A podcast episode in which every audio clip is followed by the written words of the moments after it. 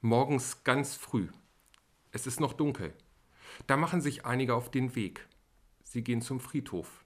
In der Kapelle ist schwaches Dämmerlicht. Der Altar ist leer. Dann ertönt in die Stille eine einzelne Stimme mit dem alten Lied Christ ist erstanden.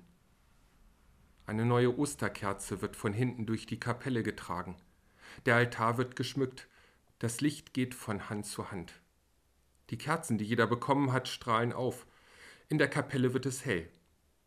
Die Morgendämmerung wird sichtbar, und durch die großen Fenster sehen wir die Kreuze der Grabmale vor uns stehen. Aber durch sie hindurch geht das Licht auf. Alle zwei Jahre feiern wir so auf dem Friedhof in Schneeger unseren Osterfrühgottesdienst. Für mich ist das ein sehr schönes Bild für das, was Ostern meint. Das Dunkel bleibt uns nicht erspart, aber die Trauer und der Schmerz sind nicht alles. Da gibt es ein Licht der Hoffnung, das einer angezündet hat.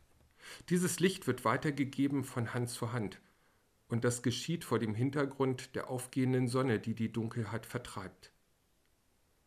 Österlich leben heißt für mich den Horizont sehen, entdecken, dass es schon dämmert, dass die Sonne hinter den Gräbern schon aufgeht, dass Gottes Macht größer ist, dass die Hoffnung auf Gott meine Angst umfasst.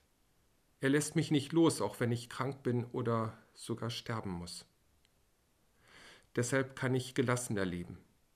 Natürlich, ich weiß nicht, was die nächsten Monate bringen werden. Ich habe Angst um meine Lieben.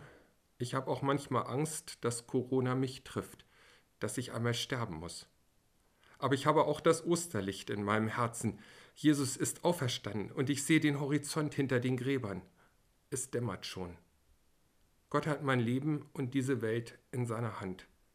Darauf will ich vertrauen und deshalb mutig leben und fröhlich jeden Moment genießen, den Gott mir schenkt.